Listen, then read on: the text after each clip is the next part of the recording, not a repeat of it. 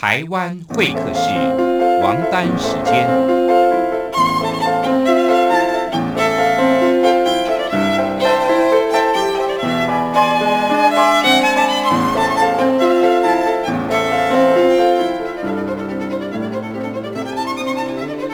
由天安门学生运动领袖王丹主讲。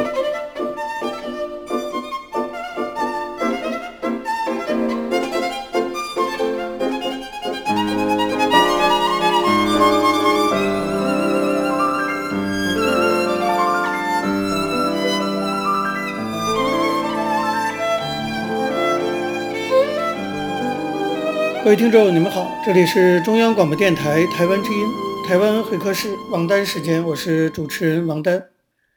首先呢，我们进行的是第一个单元大陆时事评论。在这个单元中啊，我们要从二零一九年来看一下二零二零年中国经济有什么发展上的看点。我们知道，最近网络上广为流传的一句话，可以代表着大家对二零二零年中国经济发展形势的一种看法，或者说。一种担忧，这句话是这么说的：说过去的二零一九年可能是过去的十年最差的一年，却也可能是未来十年最好的一年。我想这句话普遍代表的是一种悲观的情绪。更有代表性的是中国原来的首富马云最近在上海市浙江商会年会上的一番讲话。他说什么呢？他说光昨天一天啊，他就接到五个借钱的电话。过去一周呢，要卖楼的朋友大概有十个。我们都知道，现在政府已经在宣传要过所谓的紧日子，看来紧日子确实已经在民间开始了。企业大规模资金链会不会断裂？这件事，我觉得在未来的二零二零年尤其值得关注。原因就在于中国亏损企业近日增多，尤其以中央企业最惨。二零一九年的第四季度。至少有二十四间上市公司发布出售房产的公告集资，其中十七家二零一九年前三季的纯利，也就是净收益，都是亏损的状态。还有一点也值得关注，那就是很多公司股权的变动。二零一九年十二月中旬为止，A 股市场上已经有一百五十家上市公司实际控制人发生变更，比去年同期的九十九家增长了一半以上。其中有四十一家完全国有化。对于国有企业，中国政府的产业补贴从来是毫不手软的。在过去五年，对国有企业发放的补贴金额翻涨了将近一倍。二零一九年，中国政府更是大手笔，一月到九月间的补助就提高了百分之十五，超过九成以上的上市中国企业都收到过政府的补贴。可见，国有化将是二零二零年的最大看头。市场化程度会进一步的弱化，这当然是跟习近平的意识形态有关的。另外，针对目前经济低迷的状况，到底是要大规模的刺激呢，还是要结构性的改革？这是习近平和李克强的不同的经济路线。这得让人想起来三十年前啊，当年中共中央总书记赵紫阳和国务院总理李鹏之间的分歧，那就是面对经济上出现的问题，是要通过。深化改革来进行呢，还是通过治理整顿来进行？去年十二月上旬，中共中央政治局召开会议，已经对外宣布不大规模刺激经济。但是，一月一号，中国人民银行就宣布，为了支持实体经济发展，从一月六号起将调降金融机构存款准备金率零点五个百分点。这一下就释放了八千亿人民币的长期资金，可见党内分歧已经是不可掩盖了。这种通过大规模刺激来挽救经济的方式，其实是饮鸩止渴。因为我们都知道，如果说产能扩张是建立在信贷扩张上的话，那么产能出现危机就会是金融及呆账的大风险。当然，对于共产党来说，不放款看来也不行了。去年中国民营企业违约已经达到历史新高，多间地方银行传出信用风险。有个贫困县独山县，甚至出现全年的税收连这个县政府的债务的利息都还不了的惨境。再有就是物价问题，去年受猪肉价格飙涨的影响，中国十一月的消费者物价指数 CPI 已经来到了百分之四点五。大家记得当年温家宝时期 CPI 保三的战役，那时候觉得 CPI 冲破三就已经是不得了的大事情了。现在 CPI 已经到了四点五，创了八年以来的新高。那么刚刚讲过，中央人民银行来降低存款准备金率，大规模的刺激显然会进一步拉升通胀。CPI 在二零二零年会不会突破五，也是一大看点。还有一大看点，当然就是中美贸易战。根据香港南华早报的报道，美中贸易战已经导致了许多中国制造商遭到重创。在上海深圳上市的超过两千三百家制造商，二零一九年的第三季度有将近一半的净利缩水。二零二零年的情况恐怕也好不到哪里去。虽然目前中美宣布要第一阶段协议要签署了，但是中共绝对不可能兑现承诺。你想想看，尤其是在资金紧张的情况下，美国现在要两年内卖给中国每年不少于四百亿美元的农产品，这怎么可能呢？二零一五、二零一六、二零一七三年，每年中国从美国买农产品的金额是二百四十二亿美元，现在一下要涨到四百亿，中国农民还活不活了？中方至今还不肯透露这个数字，说明他们也知道这不可能。至于说什么结构性改革、减少对国企的补贴，刚才我已经讲过了，更是不可能的。所以，中美贸易战看来在二零二零年还是会再燃战火，现在只是暂时休战而已。所谓中美贸易协定的签署有助于市场信心，应当只是短暂效应。美国财经媒体 CNBC 十二月十九号就报道说，据专家预测，在与中国达成贸易协议之后，美国还有可能对中国实施资本管制。这一招可是大绝招，这句如果真的成真，恐将成为二零二零年最大的灰天鹅事件。那么最后一个中国经济的大问题罩门，恐怕就是就业问题。去年圣诞节前后，国务院总理李克强专门召开会议，强调就业危险。这一次毫不掩饰，叫做规模性失业的风险，而且官方也罕见的公开提到要防止因为失业问题而导致的大规模群体事件。可见，这次失业危机导致社会动荡的担忧不是狼来了，而是真的要来了。这或许呢，不是最大的灰天鹅，而是最大的灰犀牛。总之啊，二零二零年中国经济下滑和不稳定是肯定的。回顾二零一九年的表现，我们就可以看出二零二零年的趋势。在二零一九年，中国 GDP 逐季下滑，经济成长率达到三十年来最低。二零二零年难道就会回温吗？至少我们看不到任何可能的迹象。其实，对于二零二零年的 GDP，外界普遍预测都是会跌破百分之六。世界银行一向比较亲中国政府，就连他们九月份的报告都说，二零二一到二零三零年间，中国的 GDP 将跌到百分之四到百分之五之间。那么，中美贸易战以及其他不可知因素，恐怕也将起到关键作用。这些因素我们现在都还看不到。所谓的“二零二零年全面小康”，现在已经证明全面破产。其实这是一个根本不接地气的口号，因为还什么全面小康的社会啊，能够保住经济危机不爆发就不错了。经济政策与现实无关，这恐怕是习近平自嗨的表现。当然，我们也要看到，经济危机不一定就导致政治统治的动摇。越是经济上面临紧张情况，中共的习惯一向就是加紧政治上的控制。所以我们可以预料啊。二零二零年，中国政治上的情况和人权状况会更进一步的恶化。前不久，成都秋雨教会的牧师王怡被捕，就可以看作是一个政治上的讯号。二零二零年，中国政治会更加的血腥，更加的充满了镇压性。好，各位听众朋友，以上呢就是我们对二零二零年中国经济发展的一个大概的形势上的预测。由于时间关系，讲到这里，我们休息一下，马上回来进行下一个单元。我曾经问个不休，你何时跟我走？可你却总是笑我一无所有。我要给你我的追求，还有我的自由，可你却总是笑我。一无所有。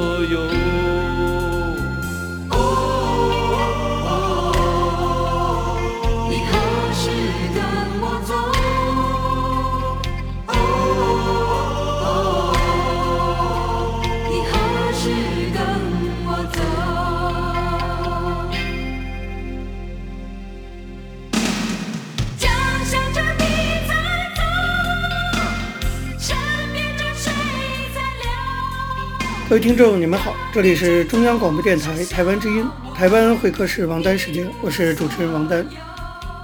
我们接下来进行的是历史回顾专栏，在这个专栏中呢，我们要根据一些当事人的口述历史，回顾一下中国改革开放走过的历程。我们根据的是欧阳松等主编的《改革开放口述史》一书。延续上周内容，我们继续介绍。中国跟葡萄牙两国就澳门回归问题进行了谈判的一些细节问题。一九八九年七月十七号到二十号，中葡双方在里斯本举行了多次组长会晤。十七日上午的第一次组长会晤，主要是卡塔里诺大使，葡萄牙方面的人宣读讲稿，表达葡萄牙方面的意见。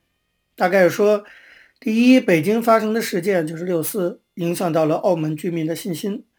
为了恢复其信心，葡方责任成倍增长，因此中葡双方不再是同等伙伴关系。第二呢，就是联络小组和土地小组中方代表处过去编制了一个束缚奥葡政府的网络，葡方呢要求改变工作方式，确立新的对话方式。第二次会晤，卡特里诺大使一开始就提出要作者啊，也是中方的代表对他的讲话发表评论。那么中方代表有意避开正面冲突，提出先商议召开联络小组第五次会议的问题，但是葡方的卡塔里诺大使却坚持要中方代表对他的讲话先表态。因此，七月十八号下午举行第三次会晤的时候，中方针对葡方指责中国的问题发表了评论。首先，中方代表向葡萄牙方面说明所谓的他们口中的北京政治风波的有关情况，说很多情况远不是。西方国家媒体报道的那样，然后呢，又指出说，中国对外开放的政策不会变，对中葡联合声明的态度不会变，但是呢，中国的内政不容干涉，所以中方建议应该考虑中葡两国友好关系和澳门居民的利益不要受他国的影响，提议呢要如期的举行联络小组会议。针对葡方第二个问题，中方指出啊，联络小组和土地小组中方代表处。不存在对澳葡政府边网控制的问题。根据中葡联合声明的原则，过渡期内设联络小组，就是为了磋商解决历史上遗留下来的重大问题。这种工作方式是史无前例的，不能把磋商视为干预。葡萄牙方面应该习惯这种磋商方式，因为中葡双方的目标是一致的，就是为了澳门的平稳过渡。中方表示说，今后会更加密切的磋商和合作。坦率地说，如果不是双方磋商合作，单靠哪一方，有些事情都是难以办到的。那么，针对中国的中央领导人的更换，那么之前签署的中葡联合声明，葡方担心是不是还有合法性？对此，中方代表说，中国有句话叫“铁打的营房，流水的兵”，其意就是为人可变，但营房不变，不会因为一人而改变中葡联合声明的内容，或者怀疑中葡联合声明的合法性。中葡联合声明是两国政府签署、两国立法机构批准，并送联合国备案的，因此中葡联合声明是完全合法的，是国际性的文件，是完全有效的文件，这是不可改变的。那么葡方的卡塔里诺大使最后表示，要把中方代表所说的情况转回报告给葡国的领导人，并表示呢将同中方代表进一步的会晤。后来在葡萄牙卡塔里诺大使邀请的旅游参观中，中方代表对葡萄牙方面的人说。作为朋友啊，向你透露一个信息。据说英国停止中英联合联络小组的工作以后，引起了香港的不安。现在英方呢在考虑如何寻找机会恢复联络小组的正常工作。这个有点挑拨离间的味道了啊。那么葡方卡塔里诺大使听完没有发表意见，只是说希望你在里斯本过得愉快，多参加一些名胜。看来人家也没有上当。中方估计呢，葡萄牙方面是在等待最高领导层的决策。到了第四次会晤的时候，卡塔里诺大使代表葡方同意中方的意见，表示联络小组会议应该照常举行，但提出会议地点要改在里斯本。对提出会议地点改变的问题，中方反复考虑之后，向外交部报告了会晤的情况，并建议呢同意葡萄牙方面的提议。外交部回电称，改变会议地点不是原则问题，只要如期开会，打破西方制裁就可以同意。那么第五次会晤，葡萄牙方面仍坚持在里斯本召开会议，中方就同意了葡方的意见。七月三十一号，中葡联合联络小组第五次全体会议在里斯本召开，谈的算比较顺利。但最后讨论如何发表这次会议新闻公报的时候，葡萄牙方面将过去的一贯用词，也就是说在友好和建设性的气氛中进行，改为在坦率的气氛中进行。中方不满意，中方说，一般争论比较激烈才采用坦率两字。那葡方退了一步说，可不可以用在坦诚与合作的气氛中进行？这中方才表示满意。会后，中方问葡萄牙方面为什么不用以前的惯用语，就是在友好和建设性的气氛中进行。葡萄牙方面的人告诉他们说，我们是欧盟成员，背后有人盯着我们。在目前这种形势下，我们举行联络小组会议已经受到了国内外很大的压力，因此请你们理解为什么我们不用友好二字。这当然还是六四屠杀造成的后续的影响。但不管怎么样，经过这些字词的改变，这场小小的危机算是过去了。中葡联合联络小组的工作没有再发生什么进一步的问题。中方呢，和葡方卡塔里诺大使领导的小组一起工作了三年，在这三年中，一共召开了十次中葡联合联络小组全体会议，召开了十三轮组长会晤，当然每轮中可能还有一到多次其他会议。不方卡塔里诺大使能够比较认真的去。按照中葡联合声明的精神，耐心地听取中方的一些说法，算是比较务实，所以双方工作配合的也还不错，在许多事情上达成了共识，解决了一些存在矛盾的重大问题。但是卡塔利诺大使维护葡萄牙在澳门的长远影响和长远利益的意图，也是不时的要强烈表达出来。葡方后来第三任的首席代表是吉马良斯大使，一九九二年七月，他接替了卡塔利诺担任大使。那么。他们担任大使期间，中葡双方举行过两次联络小组全体会议，两轮组长会晤。由于中葡联合联络小组的主要工作方向、工作方法、工作步骤、工作进程都已经明确了，并且开展了工作，因此在这两次会议上都是按照前两次组长会晤和全体会议确认的议程继续讨论和进行的，没什么新的。在这种情况下，一九八八年四月十三号，第七届全国人民代表大会第一次会议。决定成立澳门基本法起草委员会，负责澳门基本法的起草工作。国家制定的大法成为国家宪法，特别行政区制定大法称基本法。基本法呢是实行所谓的一国两制的法律保证，也是中方制定特区法律法规的依据。八八年八月二十九号，在第七届全国人民代表大会常务委员会第三次会议上，当时的全国人大常委会副委员长彭冲宣布，经过有关方面反复研究和协商，提出了。由四十八名人选组成的澳门基本法起草委员会的名单草案，其中包括有关部门负责人十四人，各界知名人士六人，法律界人士六人，澳门工商界、法律界、教育界、新闻界、宗教界，还有劳工界各方面人士十九人。中方驻澳门机构负责人三人。那么根据澳门的实际情况呢，安排了两位葡萄牙籍的人士参加。这样的安排考虑到了澳门各界人士的代表性。使得起草的澳门基本法能够更加符合澳门的实际情况。这个澳门基本法起草委员会经过四年多的开会，召开了九次全体会议、七十次专题小组会议、三次主任委员扩大会议，制定出了澳门基本法九章，一共一百四十五条。一九九三年三月一号，第九次全体会议正式通过澳门基本法草案及澳门特别行政区区旗区徽的设计方案。第八届全国人民代表大会常务委员会第一次会议于一九九三年三月一日通过了澳门基本法，完成了立法程序，并且以中华人民共和国主席令的形式正式颁布。至此，澳门回归从法律上就算正式确立了。那么，以上我们回顾的就是我们回归双方谈判的一个大致的过程。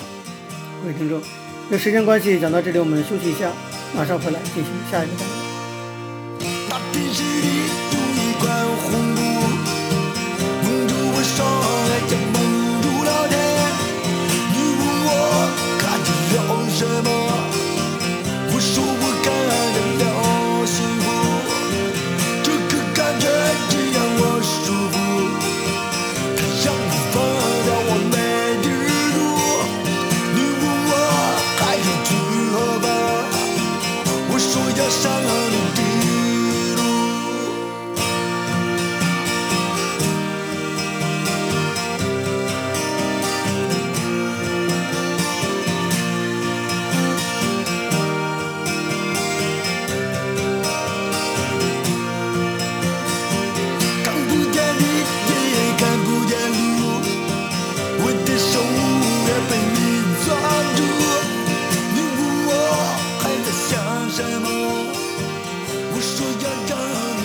听众，你们好，这里是中央广播电台台湾之音，台湾会客室王丹时间，我是主持人王丹。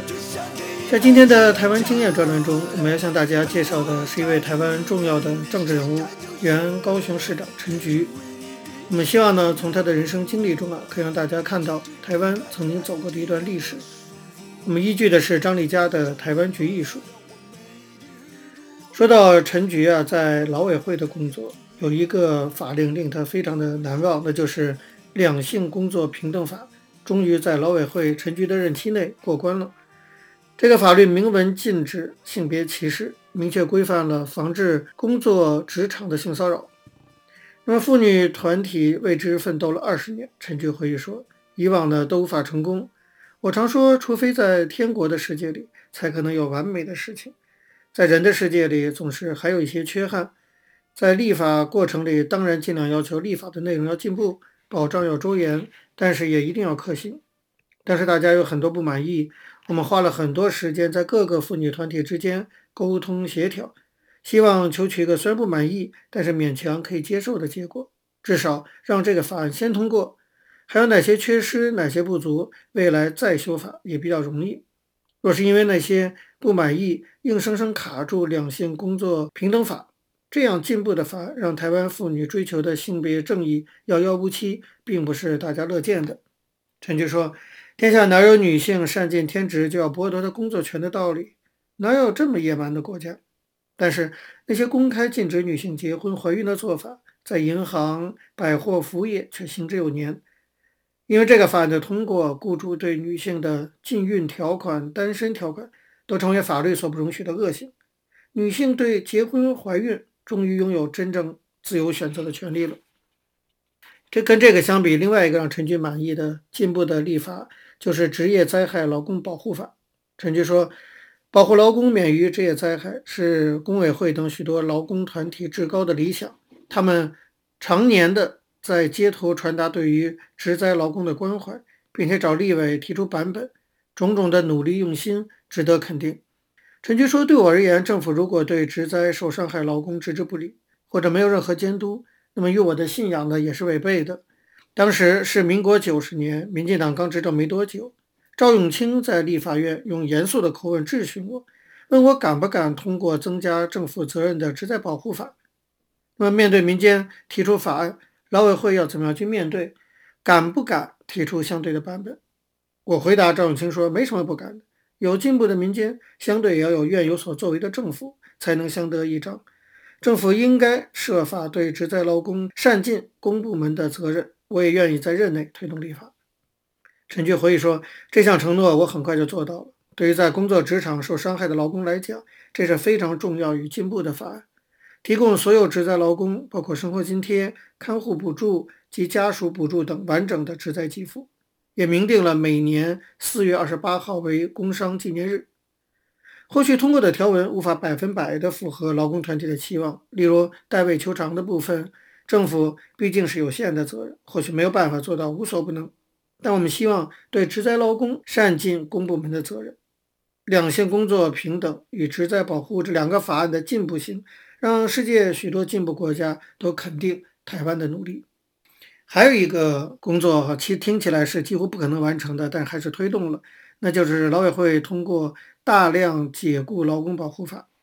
陈菊对此解释说，劳委会提出的时候是民国九十二年，台湾的失业率还蛮高的，有人认为推动这个法案的时机并不是很适当。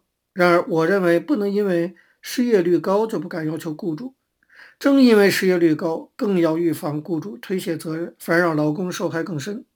当时经常发生无预警官场事件，受害的劳工求助无门，哭诉无门，唯一方法就是到劳委会门口去埋锅造饭进行抗争。他们的失业不是劳委会造成的，但劳委会是他们的依靠。坦白说，如果在这里还不能有任何的公道，他们已经没有任何一个地方可以去了。所以每次有任何劳工到劳委会来，我们必须将心比心，体会他们的极端困境，绝对不可以推脱说为什么不去找别人，因为只有我们才能为他们伸张最后的正义。我们要尽最大的力量协商沟通，让劳资双方取得最后的共识。陈局说，大量解雇劳工保护法的通过，就是要让雇主不能毫无责任，在无预警情况下关厂，然后让劳工四处流窜抗争，社会为不负责任的雇主要付出很大的成本。如果企业非不得已要大量解雇劳工，就必须遵守一定的原则和程序，保障这些劳工的权益。非法解雇的雇主，我们可以限制他们出境，不能拍拍屁股卷了钱就跑了。劳工诉讼的时候，除了诉讼补助，也提供必要的生活补助，让他们不至于束手无策。至于在劳委会任内第四个影响重大的法案，那就是就业保险法。对这个法，陈局说，台湾以往啊只有条件严苛、消极性的失业给付，每年给付的额度不多。后来我们放宽给付条件，发现失业给付成长率太高了，从早期的四十几亿、七十几亿，一直成长到一百零四亿。很多人都先拿六个月的失业给付再说，这不是很好的办法，更不是好的现象。三党一派对我们推动这个立法的共识很高，将失业给付与提前就业、职业训练衔接，三合一的配合，才能促进劳工事业重新再起的动力，让真正勤奋向上的失业劳工得到协助与鼓励。那么，这个修改劳保条例第十二条的影响，也非外界所能够想象的。陈菊回忆说，劳保年资不能合并计算，劳工因为工作中断而退保，找到工作再加保的时候，就必须从零开始。以往的旧工作年资都没了，在工会座谈，大家都提到这件事，基层抱怨连连，却一直解决不了。我回来问劳保局，年资合并计算要花多少钱？他们说三百七十五亿，三百七十五亿。陈菊回忆说，我一听声音都变小了，我的内心很挣扎，究竟是十五万名劳工的权益重要呢，还是三百七十五亿的庞大金钱重要？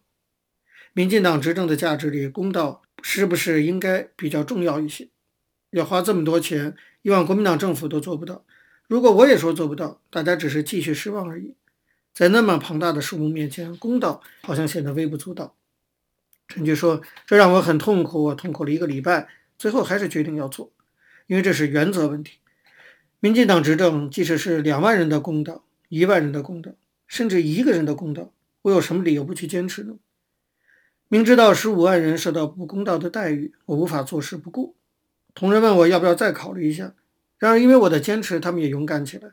他们真切体会到，在我的价值观里，公道是没有办法用金钱去衡量的。那一刹那，那种境界，现在回想起来还是觉得很愉悦、很安慰。陈菊说，劳保条例后来顺利修正通过了，即使要付出三百七十五亿，这是我对公道、公平的坚持，因为我们愿意做这样的坚持，民进党的执政才有价值。今天，许多人对民进党有很多的批评，但是他们不了解我们在这个过程里做了多少的努力。如果没有民进党执政，很多重大的法案根本就是看不到未来的。事实上，陈菊坚持展现民进党执政的不同价值，潜移默化着劳委会的工作文化，这可以说是陈菊对台湾做出的一个非常重要的贡献。好，各位听众，由于节目时间的关系，今天的台湾会客室王丹时间到这边结束了。非常感谢您的收听。如果各位听众对我们的节目有任何的指教，可以写信到台湾台北市北安路五十五号王丹收，或者发电邮件信箱到八九六四 @rti.org.tw 给我。我是王丹，下次同一时间再见。没有烟抽的日子，没有烟抽的日子，我总不在你身旁。而我的心里一直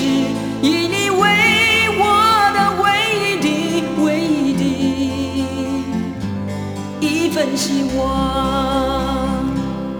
天黑了，路无法延续到黎明，我的思念一条条铺在那个灰色小镇的街头，你们似乎不太习惯。